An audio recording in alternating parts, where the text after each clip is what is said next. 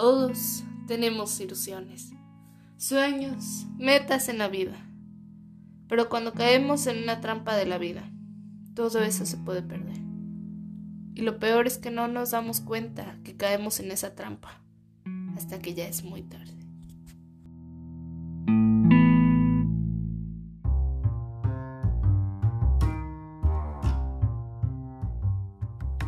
Hola, bienvenidos a este episodio de Las trampas de la vida, el podcast en donde hablamos acerca de problemas de adolescentes, cuáles son, por qué los tenemos, pero más que nada cómo evitar caer en estas trampas que nos pone la vida. Yo soy Caro Torres y en el día de hoy vamos a hablar acerca de cómo lidiar con el estrés.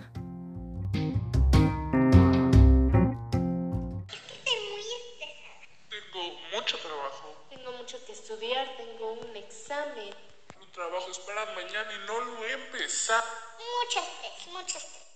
¿Alguna vez has dicho alguna de estas frases? ¿Alguna vez te has sentido tan presionado y estresado, ya sea por problemas económicos, la sobrecarga del trabajo, por falta de satisfacción personal o satisfacción laboral, problemas personales, o simplemente tienes tantas cosas que hacer que nunca tienes tiempo libre, ni para escuchar este podcast. Bueno, si sientes alguna de estas, es muy probable que estés estresado. Pero realmente, ¿qué es el estrés? Bueno, el estrés es un sentimiento de tensión física o emocional que puede provenir de alguna situación o pensamiento que lo haga sentir a uno frustrado, furioso, nervioso. El estrés es la reacción de nuestro cuerpo a un desafío o a una situación. En pequeños episodios el estrés puede ser positivo, como cuando nos ayuda a prevenir el peligro o a entregar un trabajo a tiempo. Pero cuando el estrés dura mucho tiempo, puede dañar nuestra salud permanentemente. Bueno, para lo mejor tú me vas a decir, oye, Caro, espera. ¿Que no el estrés es una reacción normal de nuestro cuerpo? Todos nos estresamos siempre. Vamos a tener un examen, nos estresamos. Una entrevista de trabajo, nos estresamos. Tenemos que entregar un trabajo en cierta fecha límite, no lo hemos hecho, ahí viene el estrés. Es algo normal. Sí, concuerdo, es algo normal, pero ¿cuándo deja de ser normal? Bueno, aquí veremos dos tipos de estrés. El primero, Estrés agudo. Este estrés es a corto plazo, o sea que desaparece rápidamente. Podemos sentirlo como por ejemplo cuando estamos teniendo una pelea con un amigo, con nuestra pareja, lo que sea. Cuando presionamos los frenos porque casi nos pasamos el alto entre el estrés. Cuando estamos estudiando un día antes del examen, entre el estrés agudo. Este tipo de situaciones son a corto plazo. Eventualmente el estrés se va. Pero está el número 2, el estrés crónico. Este estrés dura por un periodo de tiempo prolongado. Por ejemplo, cuando tenemos problemas de dinero, un matrimonio infeliz, problemas en el trabajo, problemas en la escuela. Este tipo de estrés puede durar semanas, meses, años. Y puede que la gente y nosotros mismos nos acostumbremos tanto al estrés crónico que ya no nos demos cuenta que es un problema. Si no encuentras maneras de controlar este estrés, este puede afectar a tu salud de una manera muy grave. Ustedes van a decir, bueno, Caro, ya, nos lo advertiste dos veces, que el estrés puede afectar nuestra salud permanentemente y que si no sabemos manejar el estrés podemos tener daños severos en la salud. Bueno, sí, pero ¿cómo qué? Bueno, Ahí les va.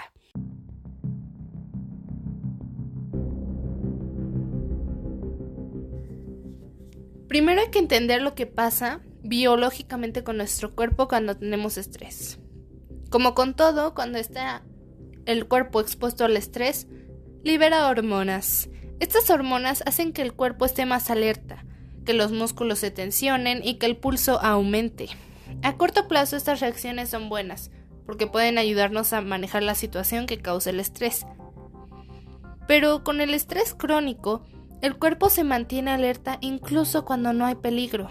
Con el tiempo esto pone riesgos como presión arterial alta, insuficiencia cardíaca, diabetes, obesidad, depresión o ansiedad, problemas de la piel como acné y problemas menstruales.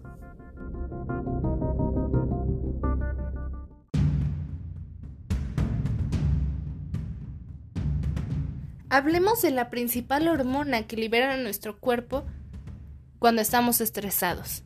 El cortisol, también llamada la hormona del estrés.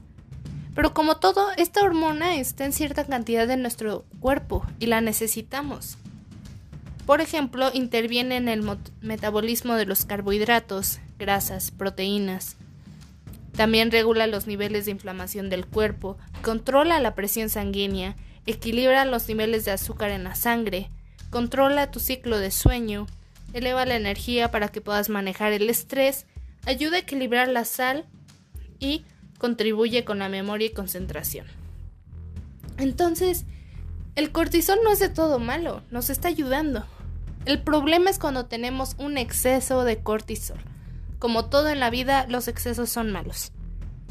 Un exceso de cortisol puede alterar todas las funciones anteriores. Cuando el estrés se convierte en crónico, los niveles de cortisol se mantienen siempre altos, lo que equivale a decir que nuestro cuerpo está en un estado de lucha o pelea interna y todos los sistemas indispensables para la supervivencia no funcionan como deberían. ¿Qué órganos y sistemas se afectan? Número 1. El sistema inmunológico o sistema de las defensas.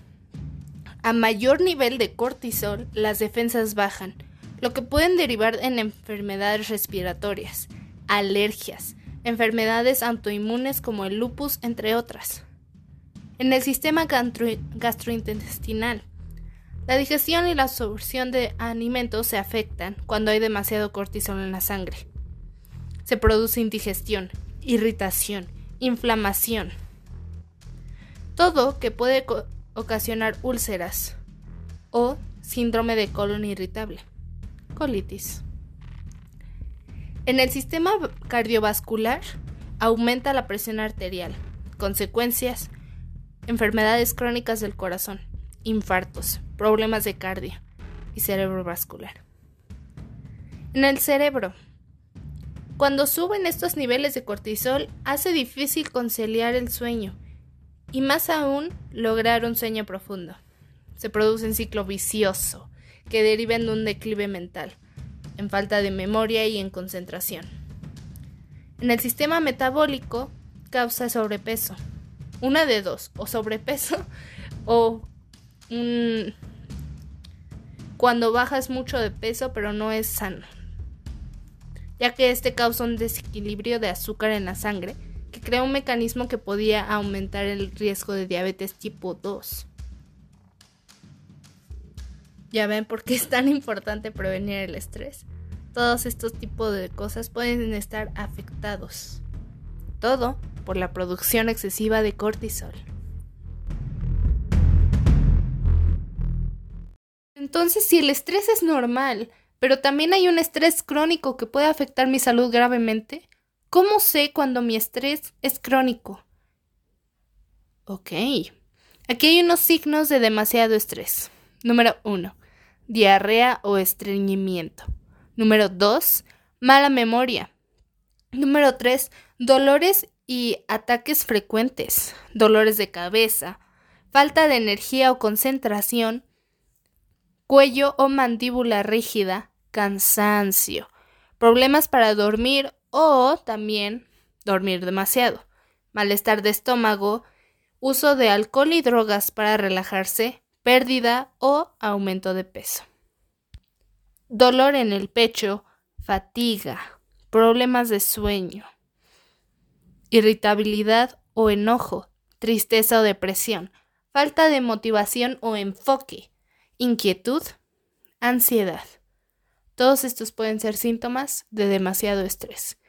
Y si este tipo de estrés ya lleva mucho tiempo o hay una situación en tu vida que te está causando este estrés para que te dure semanas, meses, años, es muy probable que tu estrés sea crónico. Ahora, Caro, ¿cómo me deshago de este estrés? Y si no puedo deshacerme de él, ¿qué hago? No puedo seguir así. Con todos los problemas que pueden causar, tiene que haber una solución. Bueno, sí la hay. Pero primero les voy a decir cuáles no son soluciones. Maneras poco saludables de lidiar con el estrés. Número uno, comer en exceso. Mientras que comer puede ayudarnos a aliviar la tensión y a sentirnos mejor, no es algo bueno, porque puede desencadenar problemas más grandes como atracones de comida involuntarios o hasta cierto punto una dependencia en la comida para bajar ese estrés. Y no creemos que dar una dependencia. Número 2. Fumar cigarrillos. Es lo mismo. Si fumas cuando estás estresado, estás creando una dependencia. Estás haciendo a tu cuerpo adicto a esa sustancia. Y cada vez que te sientas estresado, al mínimo estrés, vas a querer fumar. Y a la larga, todos sabemos los efectos secundarios que tiene la vida de un fumador. Pero ese es tema para otro podcast. Número 3. Beber alcohol y consumir drogas. Creo que este es muy evidente, se parece mucho a la situación que sucede con el cigarro. Se crea una dependencia que a la larga no es buena. Y número cuatro, dormir demasiado o no dormir lo suficiente. En la vida se necesita un balance, especialmente cuando se trata del sueño. Si no duermes suficiente hay consecuencias, pero si duermes demasiado, hay consecuencias. Primero que nada, para poder lidiar con el estrés, primero hay que reconocer el estrés. Como dije, es muy común con el estrés crónico, que no lo reconozcamos, porque ya estamos muy acostumbrados al estrés continuo. Pero no, esto tiene que cambiar. Una estrategia para poder reconocer este estrés puede ser escribir un diario. Puedes escribir todas esas situaciones en tu vida con las cuales no estás conforme y cómo reaccionas a ellas, ya sea con frustración, ira, tristeza o asertividad. Y así podrás identificar las situaciones y si realmente estas te causan estrés o no. Entonces, ahora que ya discutimos lo que no hay que hacer, ¿cuáles son las maneras saludables de lidiar con el estrés? ¿No? Existen varias maneras de lidiar con el estrés. Número uno. Reconocer las cosas que uno no puede cambiar.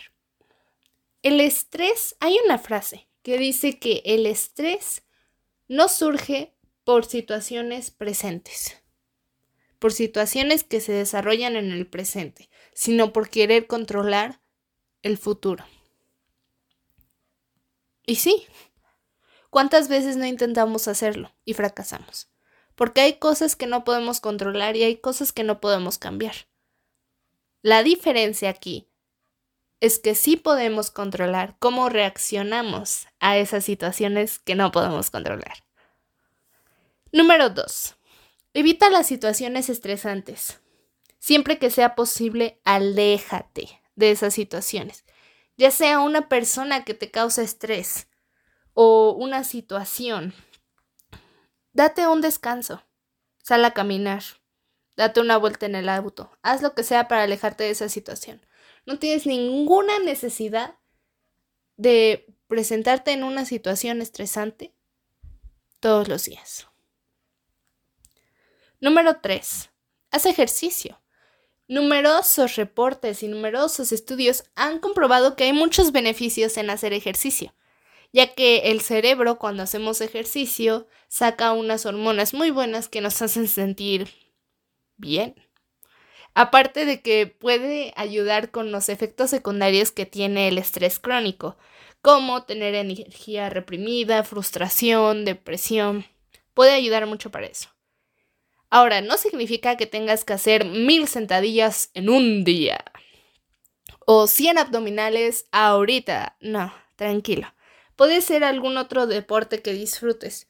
Por ejemplo, puede ser jugar fútbol, nadar, bailar, montar en bicicleta, caminar, por lo menos 30 minutos al día. Ya sé, especialmente si tienes un horario muy apretado, no se puede 30 minutos todos los días pero que lo hagas la mayoría de los días tampoco hace daño. Número 4. Cambia tu perspectiva.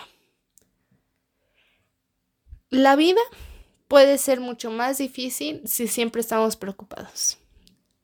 Hay muchas situaciones en la vida que no son ideales.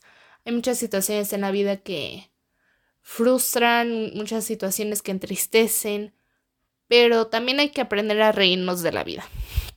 Porque la vida, la vida puede ser muy, muy irónica. Aparte de que reír tiene muchos beneficios, no solo reduce la ansiedad, sino que es bueno para la salud, ya que al igual que al hacer ejercicio, cuando reímos nuestro cerebro saca hormonas que nos hacen sentir mejor y reduce nuestra respuesta al estrés, reduce la tensión ya que se relajan los músculos. Aparte, ¿a quién no le gusta reír? Número 5. Haz algo que disfrutes. Sí, a lo mejor tienes un reporte que entregar el lunes y dices, no, no puedo tomarme tiempo libre porque lo tengo que entregar ya. Mi jefe ya me lo pidió y es para mañana, o no sé, y no he hecho nada. puede ser, puede ser. Pero dos maneras de lidiar con esta situación es que no puedes estar trabajando siempre. Las 24 horas del día, no, no se puede. O 12 horas seguidas, no, no. Tienes que tomarte un break. Aparte de que si te tomas cierto tiempo libre para hacer lo que sea, relajar tu mente, escuchar un podcast, jejeje, eh, no sé, dibujar, hacer ejercicio, cuando regreses a hacer tu trabajo lo vas a hacer mejor porque tienes tu mente descansada, tienes tu mente despejada y vas a trabajar con mucho más eficiencia y mucho más creatividad. Número 5. Meditar. Pero, ¿qué es meditar? ¿De qué estoy hablando? Bueno, la meditación es una práctica que originalmente es del budismo, pero pues con el paso del tiempo ha evolucionado y se ha extendido por todo el mundo.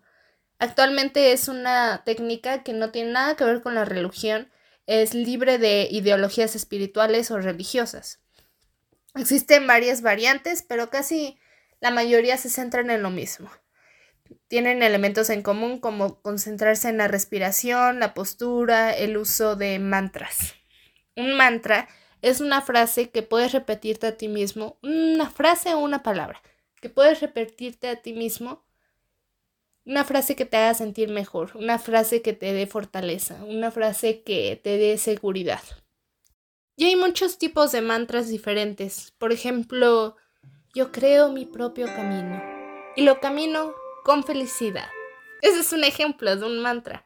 O estoy conquistando mis miedos y, por ende, volviéndome más fuerte cada día. O no tengo miedo a equivocarme. Frases así simples nos pueden proveer de cierta seguridad, de cierta... Sí, cierta seguridad en un mundo de incertidumbre.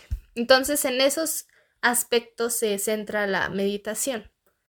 Pero más decir, ay, caro, a mí no me gusta meditar, porque sentarme y no hacer nada, tengo que concentrarme en mi respiración y yo ya lo he intentado y me siento y pues empiezo a pensar en todo lo que tengo que hacer y que estoy perdiendo el tiempo y empiezo a pensar en todo y me empiezo a estresar más.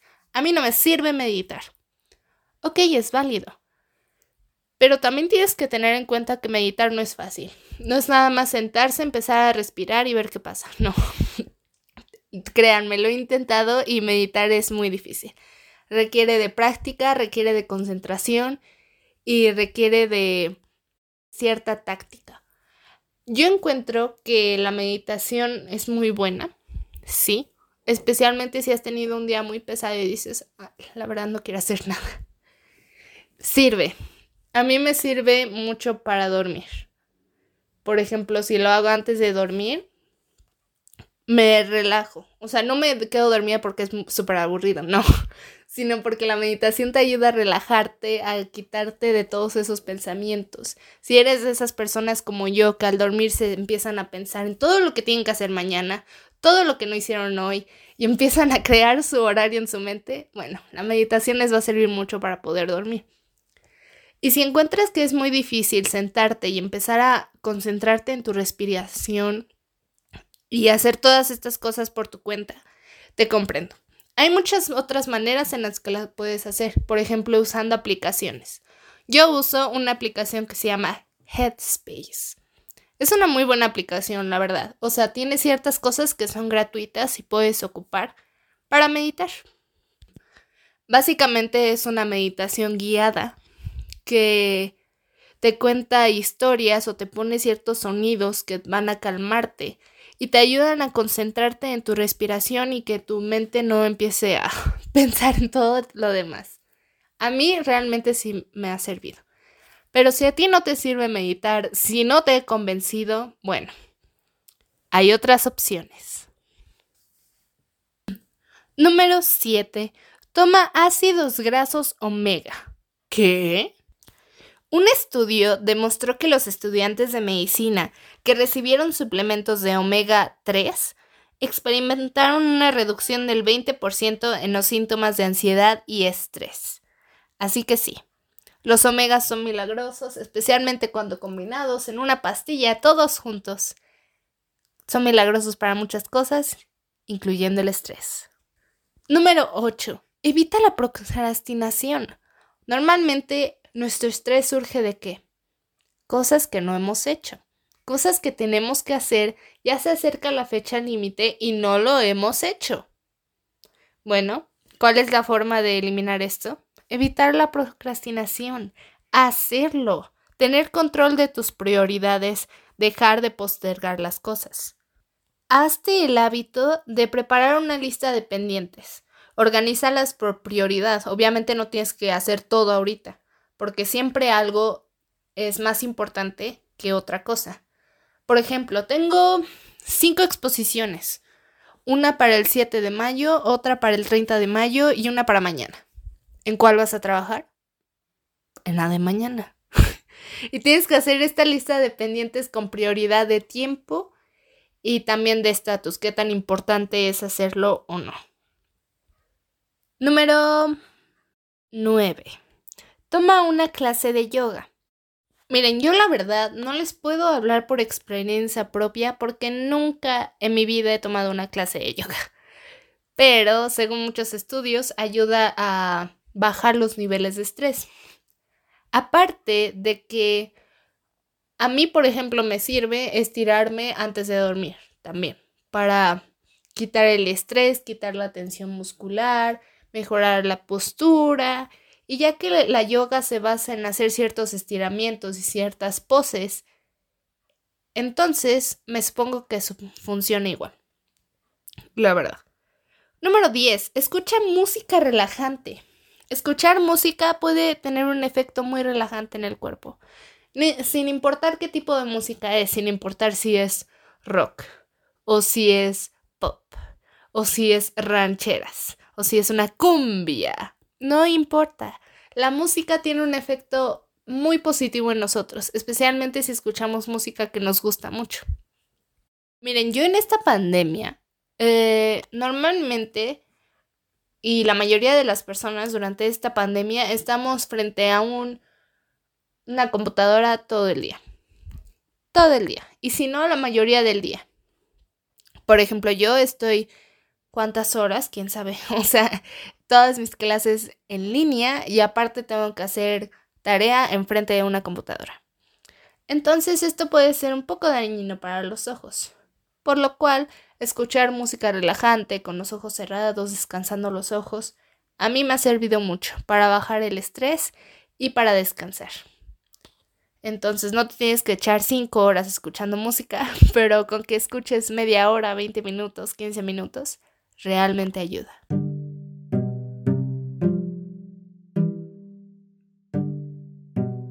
A veces, lo más productivo que puedes hacer es relajarte. Mark Black.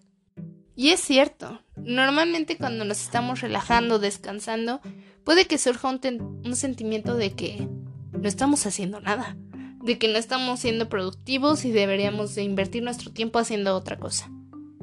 Pero no. Mm, esto no significa que sea lo mismo a procrastinar. No. Tampoco te recomiendo que no hagas nada todo el día o que descanses todo el día. Tampoco es bueno. Pero ciertos descansos, ciertos periodos de descanso entre el trabajo es muy bueno porque despejas tu mente y así regresas a hacer tu trabajo con más eficiencia, más eficacia, más creatividad y todo porque traes una mente despejada y descansada. Descansar es importante, aunque no parezca productivo, lo es, porque mejora nuestra calidad de trabajo. Cuando reflexiono sobre estas preocupaciones, recuerdo la historia del hombre viejo, que antes de morir, dijo que a lo largo de su vida se había preocupado por muchas cosas, de las cuales la mayoría nunca pasó. Winston Churchill. Otra frase muy interesante. Nuestro estrés y nuestra ansiedad, sí, vienen de factores existentes, pero la mayoría de las veces viene de factores no existentes de estarnos preocupando por cosas que podrían pasar, cosas que ni siquiera han pasado, que podrían, en un 0.0001% de probabilidad, podrían pasar. No. Hay que aprender a reírnos de la vida, hay que aprender de a aceptar que cometemos errores y si los cometemos, a aprender de ellos. No podemos controlarlo todo. No podemos estarnos preocupando por cosas que podrían pasar o que podrían haber pasado. No. Hay que lidiar nada más con las cosas que están sucediendo, no con las que podrían suceder. Y ocupando estas técnicas, solo así podremos vivir una vida plena y con menos estrés.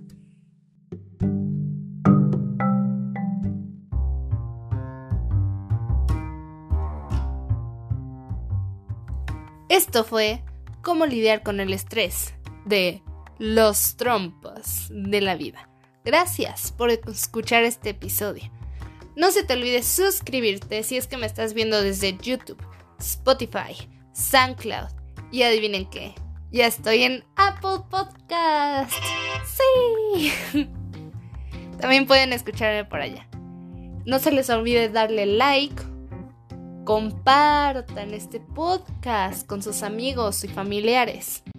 Síganme en mi Instagram, yo soy arroba las trampas, guion bajo de, guion bajo la, guion bajo vida, en donde les doy adelantos de futuros temas, les hago encuestas y ustedes también pueden comentar de qué tema quieren que hable. Nos vemos en el próximo episodio. Bye.